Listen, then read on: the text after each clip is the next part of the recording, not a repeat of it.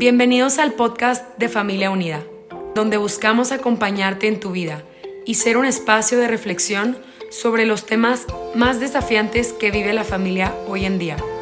Nuestra misión es acompañar y fortalecer a las familias, ofreciendo medios de formación y consultoría. Gracias por permitirnos llegar hasta ti. Confiamos en que cada episodio será una oportunidad de aprendizaje y reflexión personal. Las opiniones aquí expresadas son exclusivas del autor y no representan la postura de Familia Unida Internacional. En el nombre del Padre, del Hijo y del Espíritu Santo. Amén. Ven Espíritu Santo, llena los corazones de tus fieles y enciende en ellos el fuego de tu amor. Envía, Señor, tu Espíritu Creador, y se renovará la faz de la tierra. Oremos. Oh Dios, que has iluminado los corazones de tus hijos con la luz del Espíritu Santo, haznos dóciles a sus inspiraciones para gustar siempre del bien y gozar de su consuelo. Por Jesucristo nuestro Señor. Amén. Te doy la más cordial bienvenida a esta serie de episodios de este maravilloso podcast acompañándote en tu vida de familia unida. No sabes la alegría que me da regresar, estar de nueva cuenta por acá. Y como quiera, pues si no nos conocemos, si no, si no escuchaste eh, episodios anteriores en donde tuve la oportunidad de participar, me presento contigo. Soy David Montalvo, soy de la ciudad de Monterrey, me desempeño actualmente como tanatólogo, coach de cambio, conferencista y autor. Eh, también estoy en un apostolado llamado Guadalupe Radio en Los Ángeles, California. Y pues es un proyecto maravilloso en donde me ha tocado contribuir desde hace ya más de 10 años con un programa de radio, también con podcast y bueno, ahorita estamos con un proyecto por las mañanas llamado ¿Qué onda? Estoy eh, junto con un sacerdote legionario de Cristo todas las mañanas compartiendo con, con la audiencia hispana en temas de crecimiento personal y espiritual. Y pues bueno, ya también son 20 años que me ha tocado el regalo, porque así lo veo, de trabajar con seres humanos a través de las conferencias, a través de los cursos, a través también ahora del acompañamiento tanatológico ya desde hace algunos años. Y todo en pro de ayudar a las personas a que puedan encontrar esperanza, que puedan encontrar luz en el camino, que puedan em, descubrir herramientas para salir fortalecidos de las crisis, para salir bien librados de la adversidad, de esos momentos tan dolorosos que humanamente uno no entiende, pero que ahí están, que se presentan. Y ahora, pues bueno, en este episodio, en esta serie de, de episodios, estaremos platicando acerca de un tema que pues a mí me encanta y que tiene que ver con esto que, te, estoy, que te estoy diciendo y es la pérdida y la pérdida que tiene muchas, muchas aristas, tiene muchos puntos de, vista, muchas perspectivas. Quisiera que, que la tomáramos como ese momento sí difícil, ese momento que muchas veces llega de forma inesperada. Yo creo que nunca estamos lo suficientemente preparados para, para vivir ningún tipo de pérdida en la vida. Podemos tener información, podemos ir eh, resolviendo algunas cosas, tal, pero al final, al final, pega en el corazón. Pega en el corazón, sobre todo cuando no hay explicación. Si podemos enfocarnos un poco en la muerte, nos damos cuenta que la muerte no es un problema para ser resuelto, sino más bien es un misterio. Y al ser un misterio, bueno, pues genera incertidumbre, desasosiego, inquietud y pues mi chamba, digamos, en, en, esta área de, de, la tanatología y del acompañamiento es precisamente poner como las, los puntos en la I, en las Is, sobre lo que viene, lo que sigue, lo que va, lo que, no, lo que naturalmente se espera después de vivir un momento como estos. Y también el, dar esa pauta para, para, proponer, no hay reglas, pero sí hay recomendaciones sobre qué hacer cuando pareciera ser que todo está gris, que todo está oscuro y que mm, no hay por dónde, que te mueve el tapete tanto que dices, híjole, yo creo que de esta ya no salgo. Entonces vamos a hablar de eso, vamos a hablar de, de la pérdida, vamos a hablar también del duelo, como ese proceso de sanación y de readaptación a la vida. Que yo siempre le digo a la gente que, que el hecho de que tengas una pérdida importante en tu vida, particularmente hablando de, de la muerte de un ser querido, del fallecimiento de alguien que amas, por supuesto que no, que no te deja igual, ¿no? O sea, la vida no vuelve a ser la misma, eso es un hecho. Cuando a mí me dicen, David, es que no voy a volver a ser el mismo, les digo, efectivamente, efectivamente no volverás a ser la misma, no volverás a ser el mismo, la vida no será igual, pero eso no quiere decir que tu vida a partir de ahora sea mala. Ahorita se ve así, ¿no? Ahorita si tú que me estás escuchando estás pasando por un momento así, seguramente me dirás, David, es que no le veo nada, no le veo nada bueno, no le veo nada positivo. Y está bien, está bien, porque es una etapa y, es una racha que hay, que hay que pasar y hay que, hay que aceptar y hay que abrazar. De eso vamos a estar platicando. Y también acerca de mm, la resiliencia, que es una palabra que ya está muy, muy tocada muy, muy, estuvo muy de moda durante toda la pandemia, pero al final no deja de ser algo necesario en nuestra vida, porque no se trata nada más de vivir las pérdidas por vivirlas, se trata de hacer algo con ellas, de darle un sentido al sinsentido, de darle un propósito, de darle una dirección. Entonces, esto que vamos a compartir aquí en Acompañándote en tu vida, se trata de que sea un momento para ti de, por un lado, de reflexión, de análisis, de conciencia, pero al mismo tiempo que funcione como una manera de, de, poder ver qué cosas, si las haces hoy, te pueden ayudar a sentirte y a estar mejor. De eso se trata, únicamente. No pretendo ser eh, muy elevado ni, ni mucho menos, porque creo que lo más importante cuando uno habla sobre estos temas es hablar desde el corazón para que efectivamente podamos llegar al corazón. Y también te pido, al mismo tiempo que tú que me estás escuchando, que te abras a esta posibilidad, que te abras a esta oportunidad. Lo que sí te digo es que no es casualidad que estés escuchando esto. No es eh, algo que sucedió solo porque sí, ¿no? Dios lo está permitiendo, por supuesto, pero también hay algo, hay algo por el cual llegaste aquí. Hay algo que eh, seguramente que, aquí platiquemos tú y yo, porque para mí esto es como una charla entre amigos, eh, te puede ayudar a que el camino sea menos, menos pedregoso. ¿va? Entonces vamos a, estar, vamos a estar hablando de eso.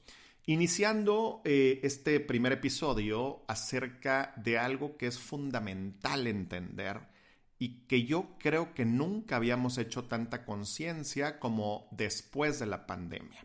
Y aunque no vamos a hablar de pandemia, no se trata que sea un episodio sobre esto, pero sí hay que ponerle eh, eh, el, nombre que corresponde a cada cosa y esta conciencia de que somos finitos, esta conciencia de que en algún momento ya no vamos a estar, y no solo nosotros, sino también las personas que amamos, pues creo que empezó a suceder ah, mucho más después de, después de todo lo que pasamos.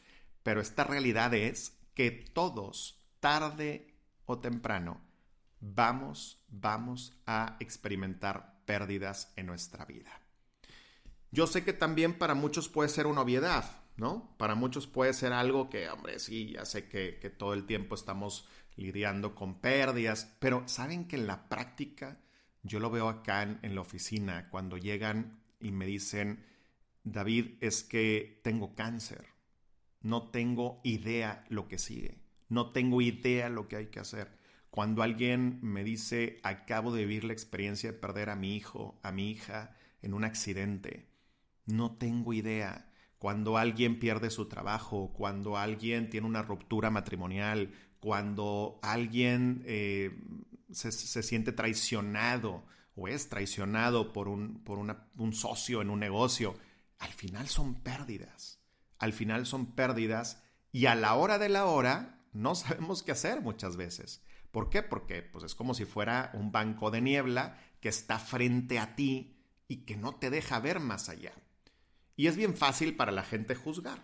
Y es bien fácil para todos decirte, ay, pero mira, dale la vuelta, ¿no? Dale la vuelta a la página, ya pasó, lo vas a superar. O el famoso, que no saben cómo me cae mal, el famoso echaleganismo, el échale ganas, como si fuera un tema de echarle ganas. Es de verdad, perdón, pero tonto el decirle a una persona que está viviendo un dolor tan grande que literalmente ha pegado en su corazón, que le eche ganas. No, señoras y señores, esto no es de echarle ganas, ya lo estaremos platicando más adelante.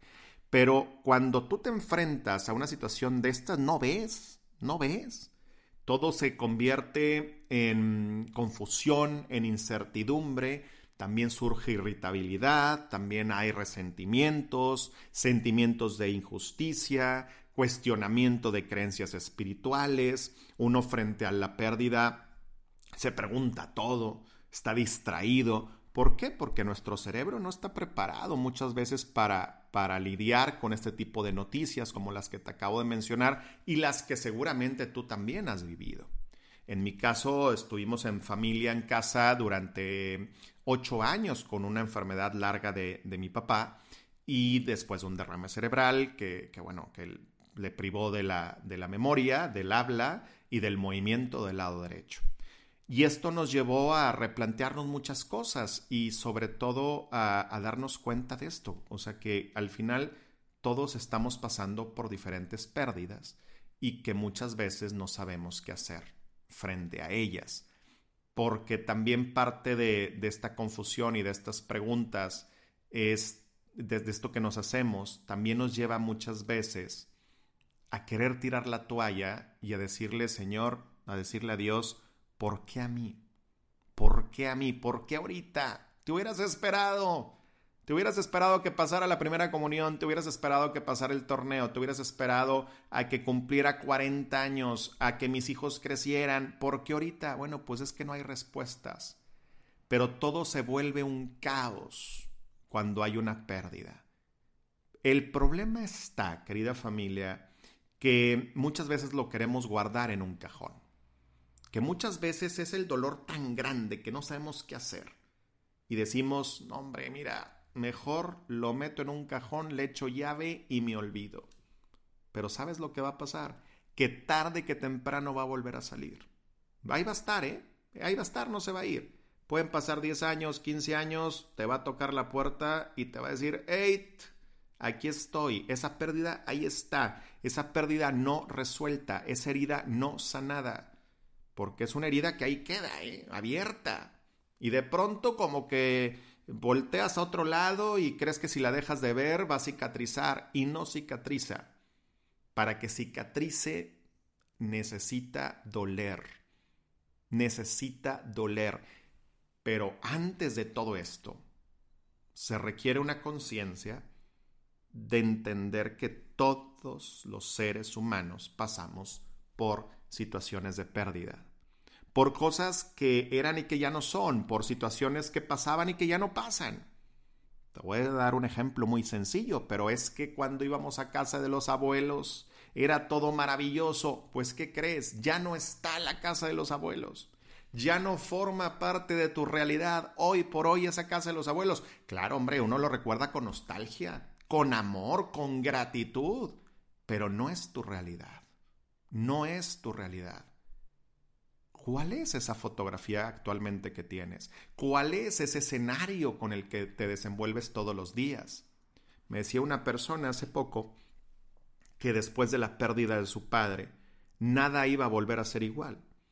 Y no nada más eso, me decía es que, pues imagínate, todos los domingos íbamos a su casa, hacíamos ahí una carnita asada, platicábamos, nos quedábamos toda la tarde y bueno, me lo, me lo decía de una manera tan bonita que a uno también le duele dices, híjoles, que sí, caray, ya no va a estar eso. Pero para esta persona esa era la vida y ya no hay más allá. ¿Por qué? Porque efectivamente el dolor es tan grande que no se alcanza a ver más allá. Yo, les digo que es como un elefante que atraviesa en el camino. De hecho, tengo un libro que, que he escrito al respecto, se llama Los elefantes no vuelan Les digo, es como un elefante que atraviesa en el camino, está tan grandote, tan inmenso, tan majestuoso, pero al mismo tiempo tan inoportuno, que no te deja ver que detrás del elefante sí hay esperanza y sí hay un nuevo paisaje. Pero en ese momento no. Y en ese momento crees que ya todo se acabó. Cuando haces conciencia de que no nada más, todos hemos pasado por pérdidas. Y no nada más de que el ser humano constantemente está pasando por pérdidas.